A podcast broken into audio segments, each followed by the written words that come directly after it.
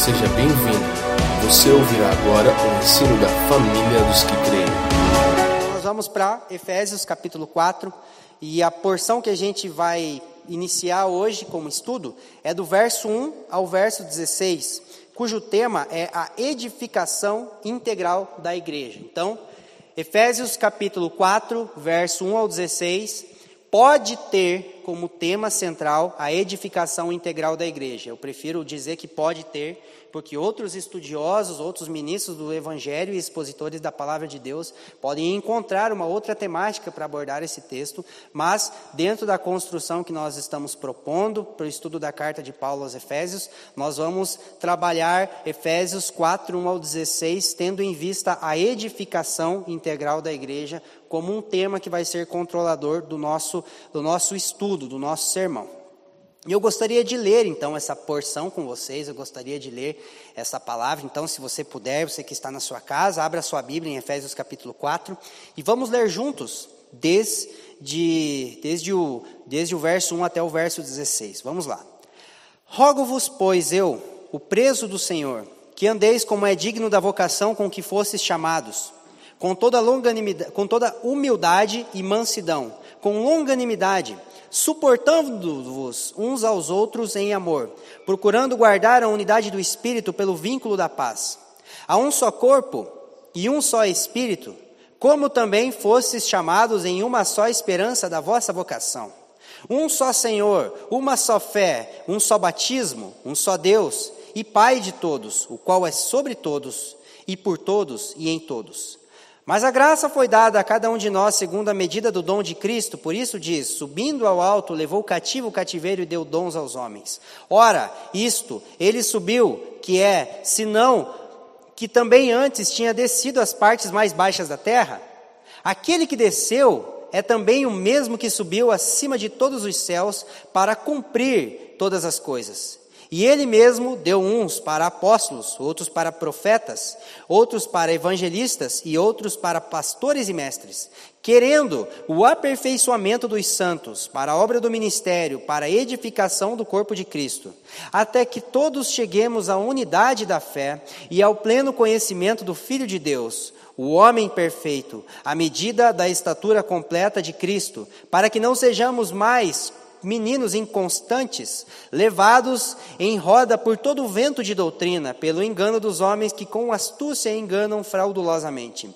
Antes, seguindo a verdade em amor, cresçamos em tudo naquele que é a cabeça, Cristo, do qual todo o corpo, bem ajustado e ligado pelo auxílio de todas as juntas, segundo a justa operação de cada parte, faz o aumento do corpo para a sua edificação em amor. Amém. Glórias a Deus. Pai, em nome do Senhor Jesus Cristo, nós te agradecemos pela revelação da tua palavra. Nós te louvamos pelo ministério da palavra e pelo ministério do Espírito, Senhor Deus. Obrigado pela obra consumada do seu Filho Jesus Cristo. Obrigado pela obra em desenvolvimento do teu Espírito, a saber, a edificação do corpo de Cristo, a edificação da igreja. Obrigado por sermos pedras vivas nessa construção. Obrigado por sermos parte da sua família, parte do corpo de Cristo, da noiva de Jesus na terra.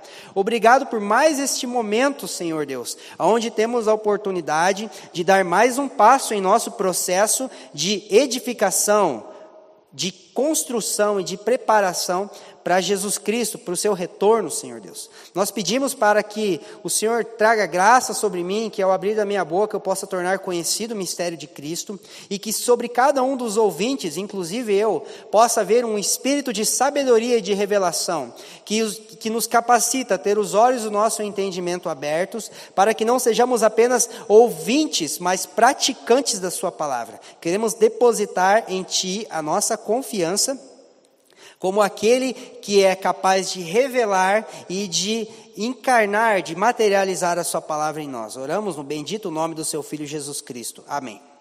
Ah, então, é, Efésios capítulo 4, ele é um novo tópico na narrativa de Paulo apresentada em Efésios. É, do capítulo 1 ao capítulo 3, Paulo está falando sobre a, sobre a igreja a partir da sua subjetividade. Então, do 1 ao 3, é, Paulo ele vai abordar os aspectos subjetivos da igreja. Ele vai focar na questão da interioridade da igreja. E o capítulo 4 é, ele apresenta uma transição, como nós vamos ver, é, e ele, ele começa com a primeira, é a primeira vez que Paulo ele vai trazer uma, uma orientação para o povo de Deus.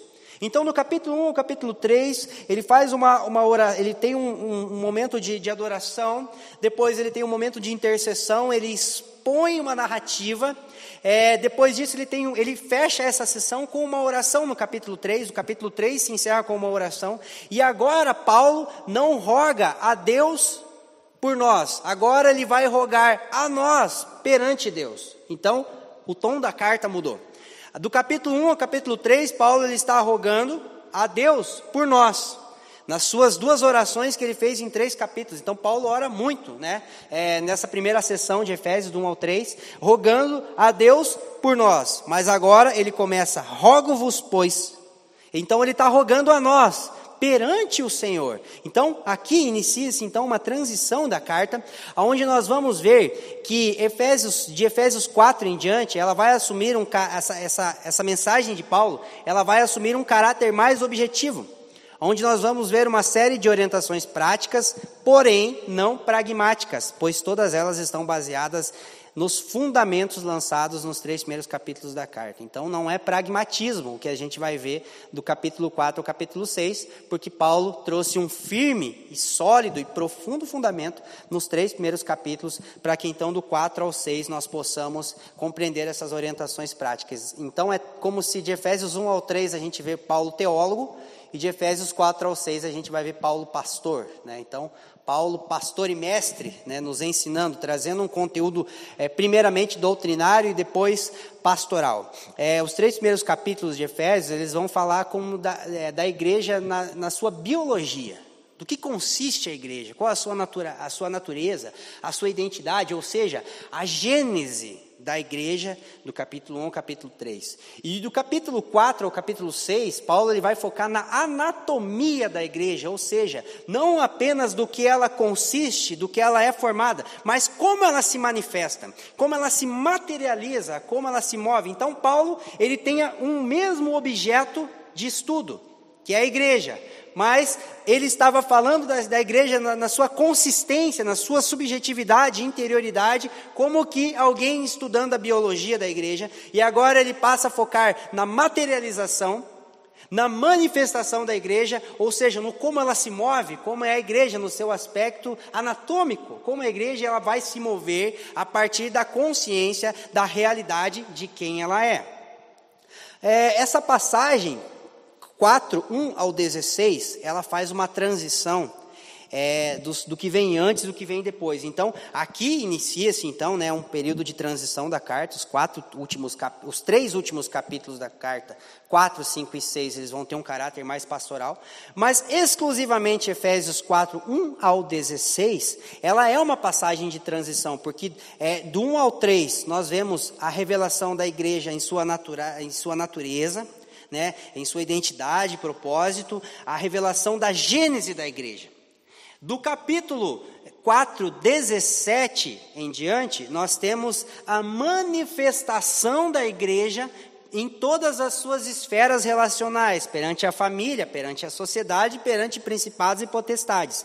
Mas do 1 ao 16, nós temos a materialização da igreja. Então ela é, ela é formada, do 1 ao 3, ela se materializa do 4, 1 ao 16, e do 4, 17 em diante, ela se manifesta. Ela é formada, ela se materializa, ela se manifesta. Então, por isso que o tema controlador de, dessa passagem né, é a edificação da igreja, porque nós, nós vamos, a edificação integral da igreja, porque está focado na materialização da igreja é, como um, um, não mais um, um, organismo subjetivo, um organismo místico, mas agora com uma realidade tangível, uma realidade pautável. É, palpável.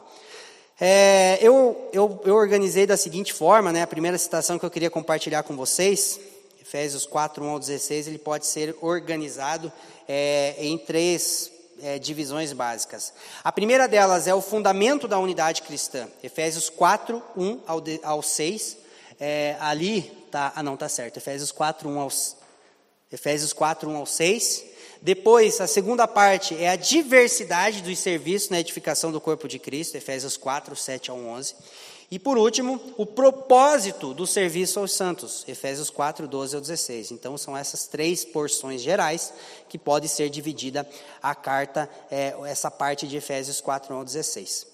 É, então vamos lá, vamos falar sobre o fundamento da unidade cristã, né, nosso primeiro ponto a ser mencionado, a ser exposto, que ele consiste né, é, em Efésios 4, verso 1 ao 6. Então vamos nos dedicar a essa parte de agora em diante. É, vamos para a nossa segunda citação, que eu queria que nós lêssemos juntos, acerca da unidade cristã.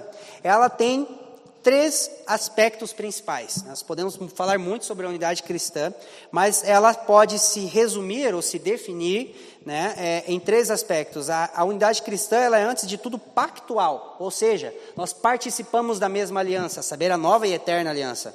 Ela é fraterna, porque nós comungamos da mesma natureza e sentimento, a saber, o sentimento de Jesus Cristo. E ela também é estrutural porque nós somos partes do mesmo corpo, vivificados pelo mesmo Espírito. Então, ela é pactual, porque participamos da mesma aliança. Ela é fraterna, porque comungamos da mesma natureza e sentimento. E ela é estrutural, porque somos partes do mesmo corpo, vivificados pelo mesmo Espírito. Então, a unidade, ela é pactual, ela é fraterna e ela é estrutural. Esses fundamentos é, separados uns dos outros, sempre vai haver equívocos em nossa compreensão é, e materialização de unidade. Mas quando a gente pensa na unidade em cima desses três fundamentos, a gente consegue compreender melhor a ideia é, da unidade cristã expressa nas Escrituras. É, a primeira orientação de Paulo, né?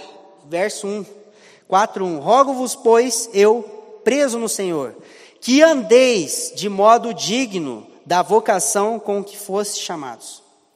É muito interessante a gente pensar que Paulo, depois de toda uma exposição da, da natureza, da, da, gênese da igreja, ele podia, vamos para as coisas práticas, então, marido, trate bem a mulher, mulher, é, assim você deve se comportar com seu marido, filho, pai, que é o que ele vai falar lá, lá no, no, final, na, na, na, segunda metade da carta, né? mas aqui é como se ele colocasse um, uma orientação que ela vai se tornar um centro controlador de todo o restante.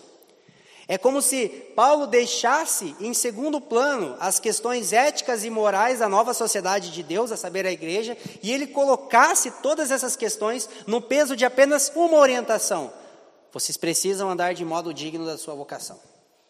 Então, isso nos traz né, é, uma, primeira, uma, uma primeira conclusão é que a, a, fragilidade ou a inconstância da nossa vida cristã, nos aspectos éticos, morais e relacionais, ela não está relacionada à nossa fraqueza. Porque o próprio Paulo aos Coríntios vai dizer que o poder de Deus se aperfeiçoa na fraqueza. Então, é, uma vida cristã saudável não é para os fortes. Ela não tem a ver com a nossa fraqueza, mas ela, ela tem a ver com a nossa cegueira. Então, na medida em que nós não compreendemos a vocação para a qual nós fomos chamados, nós não vamos andar de modo digno dela. Mas Paulo gasta três capítulos falando sobre a vocação para a qual nós fomos chamados, de modo que, tendo essa clareza, eu vou agora me empenhar para andar em conformidade, à altura, de acordo, de modo digno da vocação em que eu fui chamado. E isso nos leva a uma segunda conclusão, que ela está relacionada ao fato de nós, como cristãos, não estar, é, entendermos que a vida cristã saudável, ela não está focada diretamente naquilo que pode ou não pode. A gente vive dias é, é, de pastoreio por redes sociais e a gente vê, às vezes, alguns líderes, alguns pastores respondendo inúmeras perguntas de pastor, pode isso, pastor, pode aquilo. É, embora haja um espaço para essas perguntas na nossa vida cristã, eu acredito que a gente não deveria estar focado naquilo que pode ou não pode, mas a gente deveria estar focado naquilo que é digno da vocação para a qual foi chamado. Então, antes de ficar se perguntando se pode ou não pode, nós deveríamos enxergar com clareza ao que Deus fez por nós e compreender quais são os padrões de pensamento, comportamento e relacionamento que eu devo cultivar a partir daquilo que Deus fez por mim, por nós, para que eu ande em conformidade. Então não é mais pode ou não pode, é será que isso, será que Deus é, se manifestou em carne? É, será que Deus, Ele morreu, Ele ressuscitou, ele, já tendo me elegido no, no, no passado? Na eternidade passada, tendo me redimido e me adotado no presente prometido vida eterna no porvir, será que ele fez tudo isso para que eu fizesse isso? Aí você vai compreender se aquilo que você escolhe fazer ou não em determinada questão da sua vida, em determinada escolha, é de modo digno da sua vocação ou não.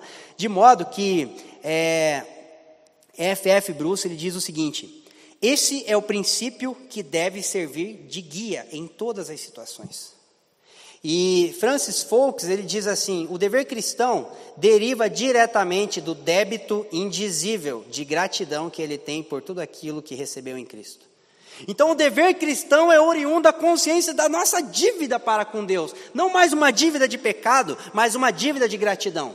Então, aquela ideia de que o cristão não deve nada a Deus, ou em alguns casos, uma deturpação ainda maior, tem gente que acha que o cristão agora está em crédito com Deus e pode cobrar Deus de alguma coisa. Não, na verdade, Deus só mudou a dívida. Antes a gente devia por conta dos pecados, agora a gente deve gratidão eterna. E a dívida de gratidão eterna é paga com uma vida que anda em conformidade com a vocação para a qual Deus nos chamou.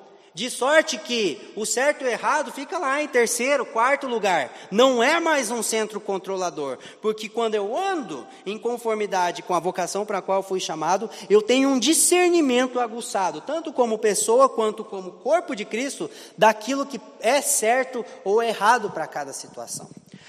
Ah, e aí Paulo ele prossegue, né, dizendo o seguinte é, com toda humildade e mansidão, com longanimidade, suportando-vos uns aos outros em amor.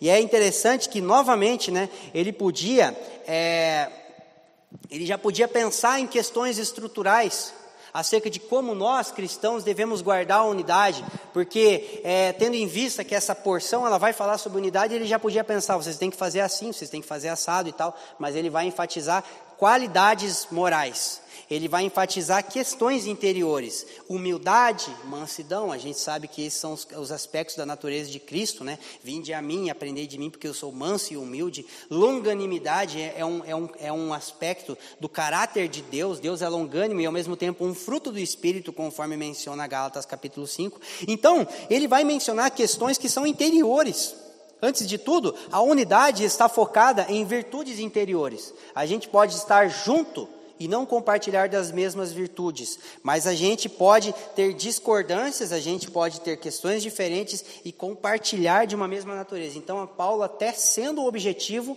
ele não perde de vista a subjetividade, porque ele está falando de questões que estão relacionadas à nossa interioridade, né, o caráter de Deus. De sorte que a unidade que glorifica, que interessa a Deus, é uma unidade que comunga da mesma natureza e não que tem, é, não que participa dos mesmos interesses. Às vezes a gente se reúne porque tem interesses em comum, não porque tem, tem em vista exaltar uma natureza em comum. Né? Ah, aí ele vai prosseguir dizendo: suportando-vos uns aos outros em amor. Né? Suportar não é tipo, John, eu aguento você. Eu falei do John porque ele está aqui com a gente agora. Gustavo, vamos suportar o Gustavo, pelo amor de Deus.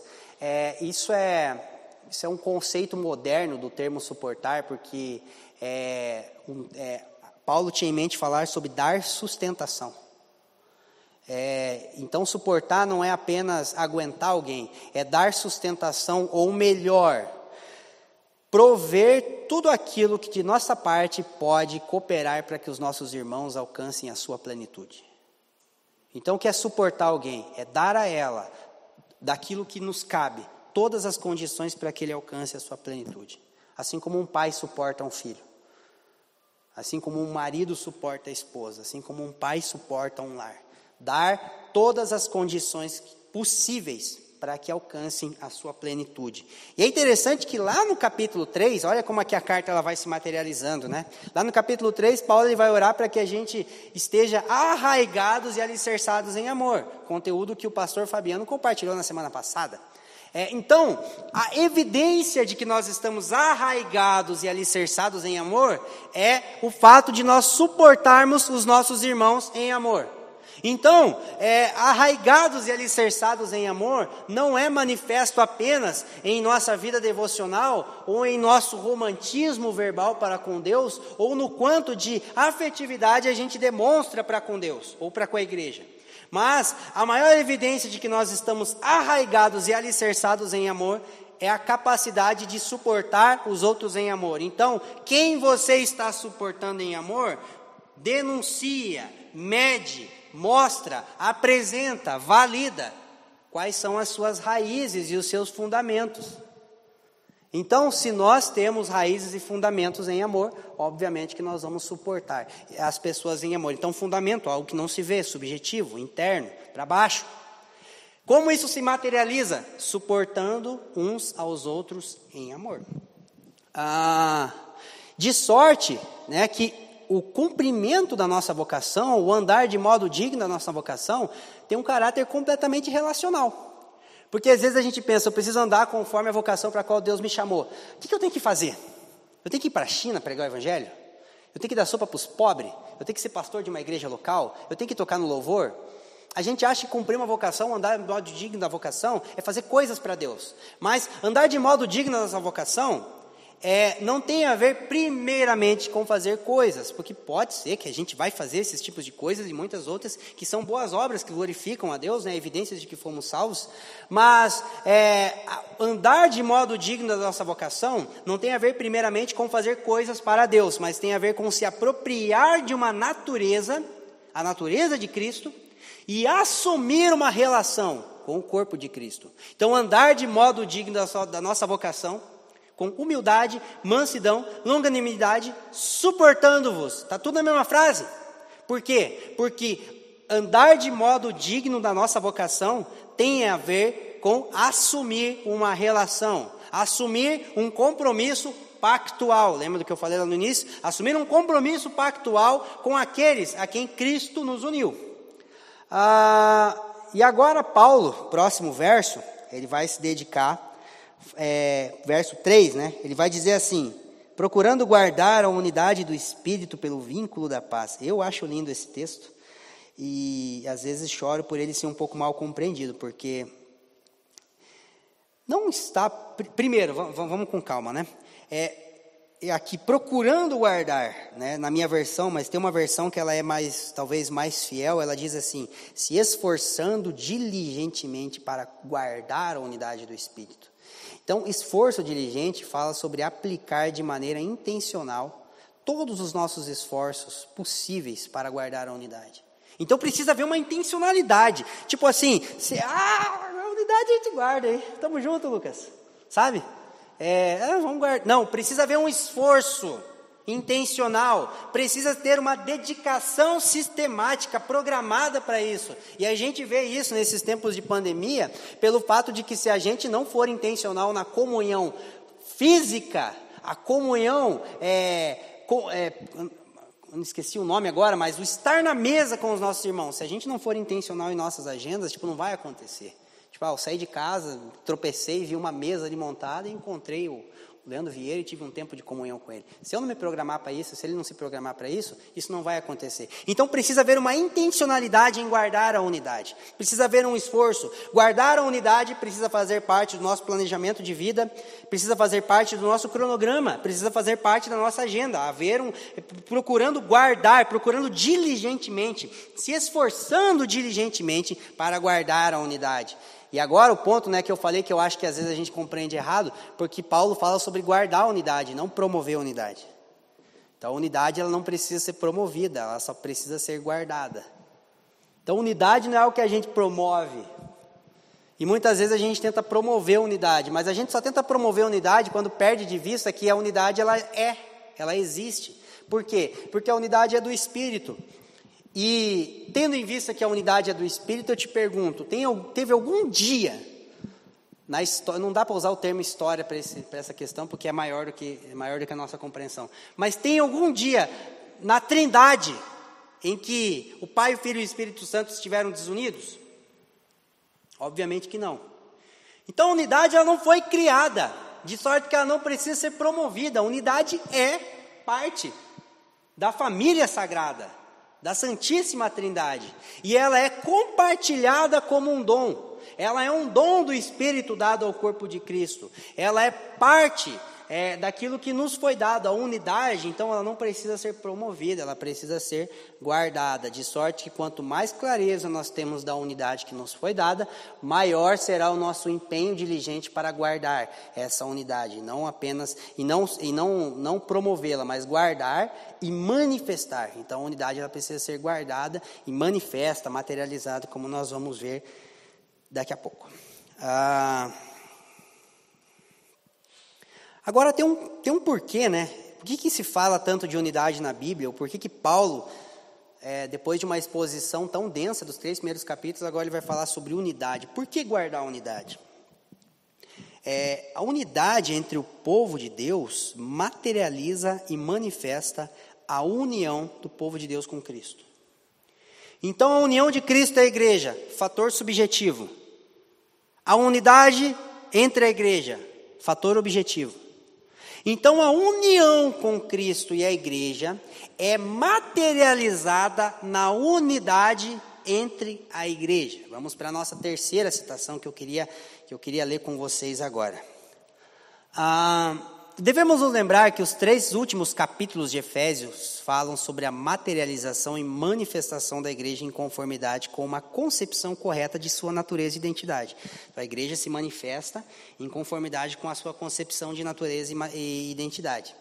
Enquanto a nova natureza dos cristãos é materializada e manifesta por meio de um compromisso com novos padrões morais e éticos que afetam todos os âmbitos relacionais, ou seja, a gente vai ver, nos próximos capítulos de Efésios, uma igreja manifestando padrões éticos, padrões éticos morais em todos os seus âmbitos relacionais, que são oriundos de uma consciência de uma nova natureza. Esses padrões éticos e morais materializam, eles demonstram, eles manifestam uma nova natureza. É, enquanto é, esses padrões morais e éticos eles são a materialização da nossa, da nossa nova natureza, é, a união entre Cristo e a igreja é materializada e manifesta na unidade entre o povo de Deus. De sorte que a unidade entre os irmãos é a parte externa e tangível, visível da união entre Deus e o seu povo. Ou seja, união com Cristo resulta em unidade com os irmãos. Então, união, um aspecto subjetivo e invisível. Unidade, um aspecto visível e tangível. Então, união que não resulta em unidade não é união. Porque como eu poderia, né, é, porque seria contraditório, nós nos mantermos desunidos com aqueles com quem Cristo está unido. Então, como eu vou andar em desunião com quem Cristo está unido e dizer que eu estou unido com Cristo também? Não, eu estou unido com Cristo. Mas Cristo está unido com fulano, mas eu não ando em unidade com o fulano. Mas espera aí, a gente está unido com Cristo e não está andando em unidade? Então, unidade é a parte visível, objetiva e tangível. União é a parte invisível, é a parte subjetiva. De sorte que a forma como nós materializamos, manifestamos a união com Cristo é através da unidade. Então, na carta de Paulo aos Efésios, união, subjetivo, fundamento, invisível, interioridade, vai se manifestar agora em unidade, tangível, palpável, visível. É, e agora o apóstolo Paulo ele vai se dedicar em falar sobre sete virtudes, ou melhor dizendo, sete fundamentos aonde a unidade cristã ela é preservada, onde ela é estabelecida. Existem alguns teólogos que dizem que essa parte também é um hino de louvor de Paulo por conta dessas ênfases, né? Há somente um, um, um. Ele fala isso sete vezes e existem alguns alguns estudiosos que dizem, sugerem que Paulo ele estava cantando um louvor nesse momento. Só um minutinho aqui que a voz ela está começando a acabar. A gente precisava aprender um pouco com os músicos, né? A usar a voz. Aí falava certinho do início ao fim, mas uma hora a gente aprende. É, verso 4. Há um só corpo. Primeira sentença, primeira, primeiro fundamento né, que Paulo apresenta. Quanto à união com Cristo resulta na unidade do Espírito, a unidade do Espírito resulta na manifestação de um só corpo. Então, é, Paulo ele usa em seus escritos, em sua teologia, a metáfora da igreja como um corpo para falar sobre a igreja como um organismo vivo, né? É, então ele vai falar lá nos corin, aos coríntios, né, da igreja como corpo, cada um tem sua parte, tal. Ele vai enfatizar a igreja como organismo. Mas a gente precisa se lembrar também que corpo é algo visível, corpo é algo palpável, corpo é algo material, corpo não é algo subjetivo, corpo não é algo invisível, né? A igreja não é um fantasma, ela é um corpo, né? E até fantasma dá para ver, né? Alguns já viram, mas eu, graças a Deus, não. Ah, então, esse lance da unidade do espírito pode ser mal compreendido. Não, a gente é um no espírito. É, e essa unidade, ela é platônica, ela é do campo das ideias, assim, a gente é um, mas é espiritual, não dá para tocar, né? Tipo, a gente, a gente é um, mas nunca sentou na mesa junto. A gente é um, mas não, nunca é, a, a, a, como é que é, forjou uma relação, nunca teve um desentendimento, é um, né? Eu acho engraçado que ninguém quer ter esse tipo de unidade com a esposa, ninguém quer ter esse tipo de unidade com o marido. Né? Porque ontem estava todo mundo celebrando o dia dos namorados lá e tal. Eu também, né? Com a minha namorada eterna, Juliana, que deve estar me assistindo. Um beijo para você e para as crianças. Ah, então, assim, é, não é, a gente não pode relativizar esse conceito de unidade. Por isso que Paulo diz: existe um só corpo. Então, essa unidade ela pode ser vista, ela pode ser tocada, ela pode ser materializada. Eu quero ver essa unidade, assim como eu posso tocar num corpo. Só que ao mesmo tempo, logo em seguida, ele vai dizer: há um só Espírito. Stott afirma que, John Stott, o pai de todos, dos pais de todos, um dos teólogos que a gente mais gosta de ler, juntamente com Tim Keller e N.T. Wright, né? É, eles estão na classe dos pais de todos da, da teologia que, que a gente pode indicar. É, então ele vai dizer o seguinte: é a possessão de um só espírito que nos integra num só corpo. De sorte que é, a unidade ela pode ser relativizada quando a gente foca somente numa unidade no espírito, mas se a gente pensar que é uma unidade só do corpo de Cristo, sem o espírito, a gente vai focar muito numa unidade estrutural. Então a gente vai fazer coisas juntos, e aí a gente vai fazer ajuntamentos é, entre denominações, né, no âmbito mais geral, a gente vai fazer congressos de unidade, encontros de unidade, encher estádio. Não sou contra essas coisas, pelo amor de Deus, não corta isso da mensagem, senão eu vou ficar bravo. Não edita essa parte, tá? Ah, a gente pode comer com os irmãos, sabe, tomar um café legal, comer uma carne legal ali e tal, e achar que tipo é unidade, mas a unidade ela precisa ser vivificada pelo Espírito.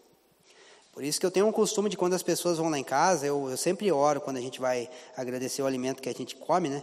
Eu falo assim, Deus, que esse momento de comunhão seja agradável ao Senhor, que esse momento de comunhão possa é, manifestar o Senhor, que o Senhor seja louvado no nosso momento de comunhão. Porque às vezes a gente tem tempo de comunhão para comer junto, dar risada e ver meme no Instagram.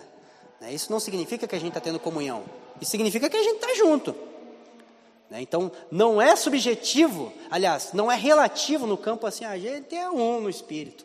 E também não é um mecânico, não é apenas estrutural, no tipo, ah, a gente está junto aqui, então só da gente estar tá junto existe unidade no espírito. Porque o espírito é aquele quem vivifica o corpo e o corpo é aquele quem manifesta o espírito. Então, por isso que Paulo ele começa falando sobre um só corpo e um só espírito.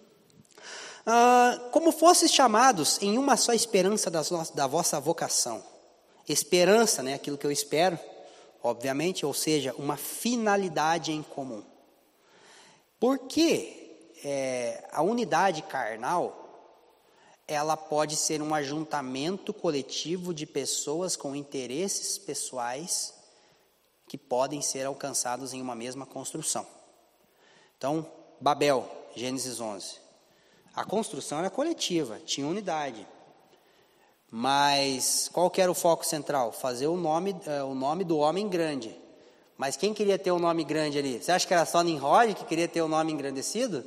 Cada pessoa que estava participando da sua daquela construção, apesar de estar envolvida numa construção em comum, tinha um interesse pessoal. Então, às vezes a gente pode estar junto numa mesma edificação e compartilhar de interesses diferentes, né? É, então, não significa o fato da gente estar envolvido na mesma construção não quer dizer que está sendo construída a mesma coisa em nós. Porque você vê é, Noé envolvido por vários e vários anos ou décadas na construção de uma arca, e aí depois Cã, né, depois que passa o dilúvio, Cã ele faz uma coisa e os irmãos dele fazem outra, Sem Jafé fazem outra. Então, Cã estava envolvido na mesma construção, mas não estava sendo construído nada dentro dele, porque talvez os interesses dele fossem outros.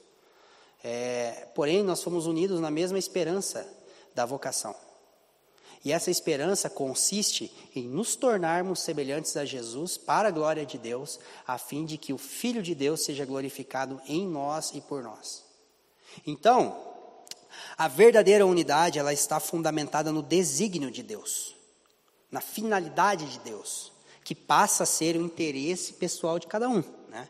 Ou seja, a finalidade da unidade é o cumprimento do desígnio de Deus. Por que nós somos um? Para que Deus cumpra em nós o seu desígnio.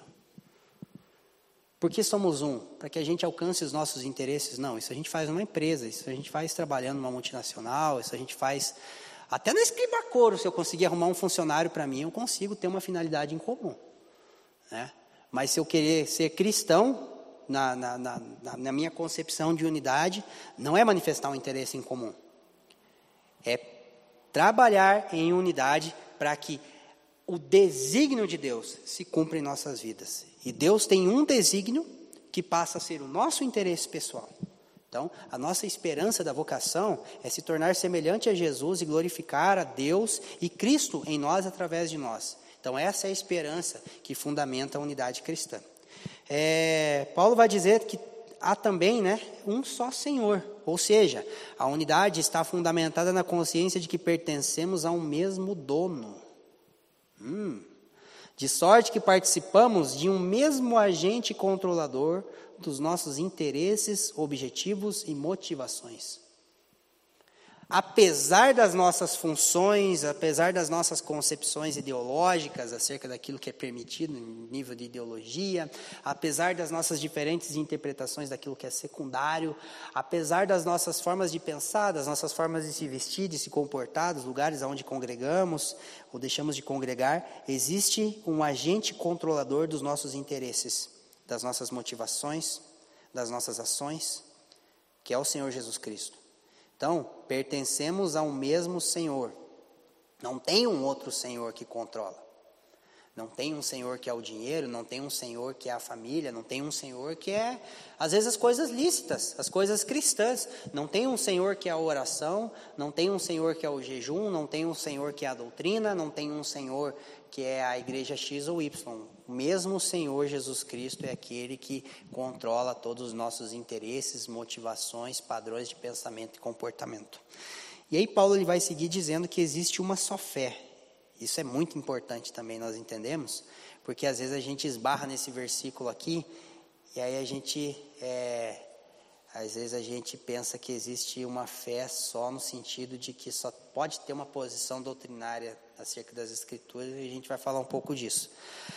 Existe uma fé universal, abre parênteses, que é relacional no sentido de uma pessoa em comum onde nós depositamos a nossa confiança e confessional no sentido de uma confissão em comum. Então a fé ela pode ser relacional, ela pode ser confessional. Relacional, depositamos a nossa confiança em um mesmo Deus, em um mesmo Senhor. Ela é confessional, professamos a mesma fé. Ou seja, embora cada vertente do corpo de Cristo tenha conceitos distintos em relação que é secundário, existe uma fé em comum, que possui a capacidade de unir elementos secundários. De sorte que a mesma, essa mesma fé não anula os conceitos pessoais que nos levam a divergir acerca de alguns pontos. Antes, ela dá capacidade para sustentarmos essas diferenças na medida em que ela, por si só, nos une apesar das diferenças. Ou seja, já viu aquele papo? Não, eu não sou calvinista, eu não sou arminiano, eu sou cristão. Uau, que nobre! Né? Mas, é, é, mas é por ser cristão que eu posso ser um calvinista ou um arminiano. É claro que se eu for, eu, se eu for um calvinista, eu vou eu vou estar tá junto com o arminiano, eu vou achar ele meio tapado. Mas eu vou, eu vou estar junto com, com o arminiano. E o, e o arminiano ele vai achar eu meio louco e esquisito. Mas ele vai andar comigo, porque partilhamos da mesma natureza, de modo que a mesma fé na obra salvífica de Jesus, Jesus elegeu por predestinação ou por presciência? Deus elegeu. Esse é o ponto. E aí eu tenho a natureza de Cristo, humildade, mansidão, longanimidade, para suportar o irmão até naquilo que eu não concordo. Então, eu não deixo de ter uma posição acerca do que é secundário porque eu sou cristão, mas por ser cristão, eu posso ter uma posição definida acerca do que é secundário e suportar o irmão que pensa diferente de mim. Jesus vem antes ou depois da tribulação? Jesus vem. É, então é isso que nós precisamos entender. Tem pessoas que acreditam que Deus ele pode fazer um milagre curando o enfermo. Tem pessoas que acreditam que o milagre talvez não seja curar o enfermo, seja dar capacidade para suportar a enfermidade. O que temos em comum? Deus, ele vai intervir em todas as circunstâncias, seja mudando elas, seja nos ensinando a lidar com elas. Então a, a, unidade na fé não tem a ver com impor o que eu creio, mas tem a ver com compartilhar daquilo que nós também cremos. Então não é eu creio que, não, nós cremos no que?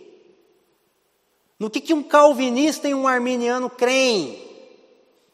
No que, que um pré-tribulacionista ou um pós-tribulacionista creem? No que, que um amilenista e o que, que um pré-milenista creem? O que nós temos em comum? Existe uma confissão de fé universal, da qual nós podemos partilhar. E ela é suficiente para que nós possamos suportar as distinções, as divergências. Existe uma mesma pessoa onde nós depositamos a nossa confiança. E essa confiança que nós depositamos, ela é suficiente para que a gente possa lidar com diferenças. Se não fosse, se não fosse assim na vida prática, homem não casava com mulher e mulher não casava com homem. Homem só ia casar com mulher, mulher só ia casar com homem, porque ia ter menos discordância. Porque o que é mais parecido com a gente? Um, comigo, no caso. Eu sou homem. O que é mais parecido comigo? A Juliana ou o Gustavo? Um homem. Então, se a gente pensa que só consegue se juntar com, com quem é igual, por que, que a gente não faz isso no nosso casamento? Então, a unidade naquilo que é essencial, ela nos dá a capacidade para suportar, para amar, para manter uma relação, até mesmo naquilo que não é essencial, gente. Então, porque sou cristão, posso ter posições diferentes da sua e continuar te amando. Amém? Você ainda me ama? Há um só batismo. Essa aqui também é interessante, porque a Bíblia não diz que há uma só forma de batizar. Aham! Existe um só batismo, não só um jeito de batizar. E aqui, o batismo é um fundamento para a unidade, mas se tornou um motivo de divisão. A gente é meio esquisito, gente. A gente é tudo estranho, né? Jesus, é, Paulo está falando de um só batismo como um dos fundamentos da unidade cristã e a gente usa o batismo como forma de dividir. Você estudar a história da igreja, você vai ver que a forma de batizar já deu problema. Mas a forma de batizar pode nos distinguir. Mas há um só batismo que nos une. Qual que foi a primeira igreja que você congregou? Aí, eu, se eu entender essa pergunta no aspecto prático, eu vou dizer que eu converti numa igreja Assembleia de Deus. Eu sou filho de mulher assembleiana e de pai presbiteriano. Esse negócio do espírito da palavra, para mim nunca foi confusão, porque lá em casa sustento um casamento até hoje. Tendo um pai reformado e uma mãe pentecostal. É, daí eu vou dizer, não, a primeira igreja que eu congreguei foi a Assembleia, a primeira igreja que eu congreguei foi a família dos que creem. não, a primeira igreja que nós passamos a congregar foi a Igreja Universal de Todos os Santos, a qual nós passamos a pertencer depois que a gente subiu do batismo, seja ele com aspersão, seja ele com imersão. Então, um só batismo, em nome de um só Senhor, nos une a uma mesma igreja. De sorte que podemos divergir das formas de batizar, mas somos inclusos em uma mesma família quando confessamos um mesmo nome, a saber, o nome do Pai, do Filho e do Espírito Santo, no momento do batismo. Então nós temos, e o batismo ele fala da iniciação né, do cristão, é, do discípulo de Jesus, então nós temos uma mesma origem, todos nós começamos de um mesmo ponto de partida. Então, uma esperança da vocação fala do nosso alvo, um batismo fala do nosso, do nosso ponto de partida, quando nós começamos essa caminhada de forma consciente com Deus. Né? Ah, e por fim, o apóstolo Paulo vai dizer que há um só Deus e Pai de todos. Perceba que Paulo ele não vai enfatizar Deus como criador aqui, um Deus e criador de todos. É, ele vai enfatizar um Deus e Pai de todos. Isso porque a paternidade é o fundamento da unidade da igreja como família. Ah, nós podemos nos reunir conscientes de que existe um só Deus, mas isso não significa necessariamente que temos um mesmo Pai e somos pertencentes a uma mesma família. Então, é, você vai assistir National Geographic lá, você vai ver que na, na, na, na selva africana tem leão, elefante, zebra, gnu, búfalo, cobra, papagaio. Não, papagaio acho que é coisa do Brasil. Tomei errado já. Girafa, girafa é de lá, não é da Amazônia. É, são tudo diferente. No mesmo lugar, tudo junto, tudo pertencente ao mesmo Criador. Então, se reunir na consciência de um mesmo Criador, até bicho faz. Eu me reúno com um maçom agora aqui, ele vai dizer que nós somos pertencentes ao mesmo Criador. Só que se nós confessarmos que somos filhos de um mesmo Pai, isso significa a primeira coisa, nós temos a mesma natureza. Segundo, nós somos da mesma família. Ou seja, apesar da diferença na aparência, nós comungamos da mesma natureza e pertencemos à mesma família. Pai nosso que estais no céu, um Pai do qual nós pertencemos à mesma família, um só Deus e Pai de todos. Isso significa que nós comungamos da mesma identidade apesar de termos as nossas diferenças. Eu sou pai de gêmeos, vão nascer agora em setembro, e eles vão ser diferentes porque são de bolsas diferentes, mas mesmo que eles fossem da mesma bolsa e fossem quase idênticos por fora, e talvez eu tivesse que fazer uma tatuagem, um ali, um sei lá, em alguma coisa ali para tentar diferenciar, porque eu não sei como é que um pai iria diferenciar os dois, né, iguais, mas apesar, mesmo que eles fossem iguais por fora, eles são dotados de personalidades distintas. Eles não têm o mesmo nome no livro da vida. Então no livro da vida não está lá, Tiago e João Bartosevski Anchieta. Não, Tiago e João Anchieta Bartosevski. Lá está escrito Tiago Anchieta Bartosevski, João Anchieta Bartosevski. São filhos de um mesmo pai, são participantes da mesma natureza, pertencentes a uma mesma família, embora tenham aparências distintas, tenham personalidades distintas. Isso aqui já vai preparando o caminho, né? Para a continuidade do nosso assunto, que vai ser na semana que vem, não deu para terminar em um sermão, mas amém? Ah, a gente já havia se antecipado que talvez não, não pudéssemos concluir tudo, do 1 ao 16, em apenas um sermão, por compreender que Efésios capítulo 4 é um capítulo que ele merece uma atenção distinta, não porque ele é um capítulo de conteúdo melhor do que os outros, mas porque, como veremos na semana que vem e como vimos é, em alguns momentos hoje, os paradigmas relacionados à unidade e edificação da igreja, eles formam grandes equívocos em nossa compreensão. É, nós, nós, como igreja é, evangélica no Brasil, nós temos algumas concepções contra algumas concepções equivocadas acerca do que é a unidade. Nós temos algumas concepções equivocadas sobre cinco ministérios. Ou será que são cinco? Será que são ministérios ou homens dados para ser parte do corpo de Cristo, partes da edificação? Vamos ver, né, na semana que vem. Mas é, existem quando quando uma passagem das Escrituras ela ela é alvo de uma compreensão equivocada, o Espírito, ele inspira os ministros do Evangelho a dedicar uma atenção específica a esse ponto para que as, as, as distorções possam ser removidas e haja uma versão fiel do testemunho da palavra sendo apresentada. Então, não é porque o texto é melhor, é porque às vezes a distorção do texto, ela demanda uma concentração maior naquele texto para que a versão fiel da mensagem das escrituras possa ser confirmada também naquele texto. Então, vamos para a nossa conclusão, então.